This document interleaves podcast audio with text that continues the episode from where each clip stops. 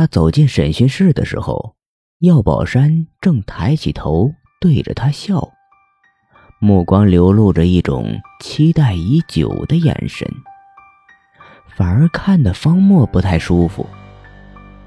方墨余光扫过药宝山的眼睛，他的眼球并没有之前视频看到的那样突出，但眼眶骨两边凹陷很深。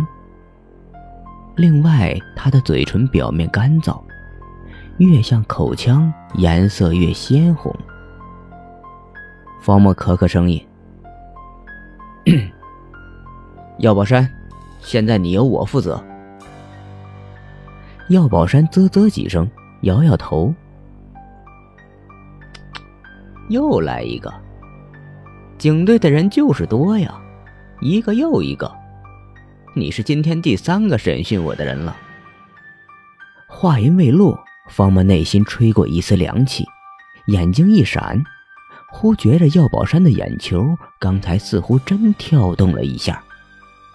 右眼，没错，就是右眼。他晃晃头，脑后传来一阵酸麻。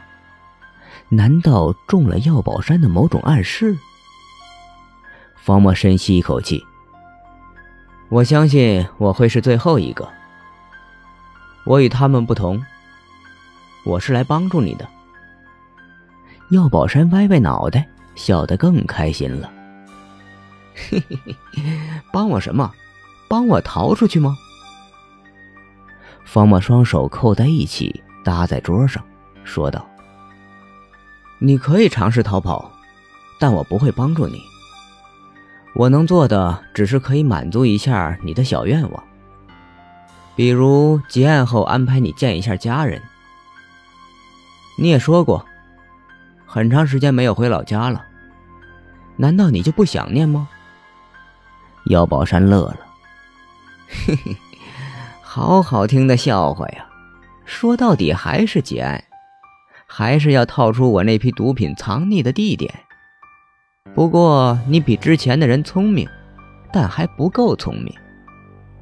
方墨呵呵一笑，然后深深对望了药宝山一眼，同时端起水杯，小抿了一口，继续说道：“无论那批毒品找到找不到。”这样跨省的大案拖不了多长时间，很快就会结案的。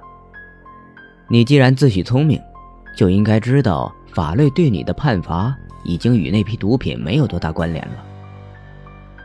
的确，从案情角度来说，我们警方的时间不多了，但从你的角度，你的时间也不多了。说着，方墨晃了晃水杯，将水一饮而尽，然后侧身。将杯子小心翼翼地放到桌角处，又说道：“来的时候，局里基本对你放弃了，毕竟伤了我们两个人。同事们的情绪都相当愤怒，没有人愿意再接手你。大多数人眼中期盼的都是早点崩了你。其中不少人想必已经帮你打点好了死刑前的一切关系。这里面的规矩我就不多说了。”一定让你临死前能好好享受。所以到了现在这种情况，毒品究竟藏在哪里，已经没有人真正关心了。走进这间屋子前，我的领导嘱咐我，桌子上有一个水杯，如果这人不合作，就把杯子打烂。不过既然来了，我决定好好跟你谈一谈。药宝山冷笑一声。眼中尽是不屑的表情。嘿，好好享受？你在威胁我吗？你觉着我会怕警察吗？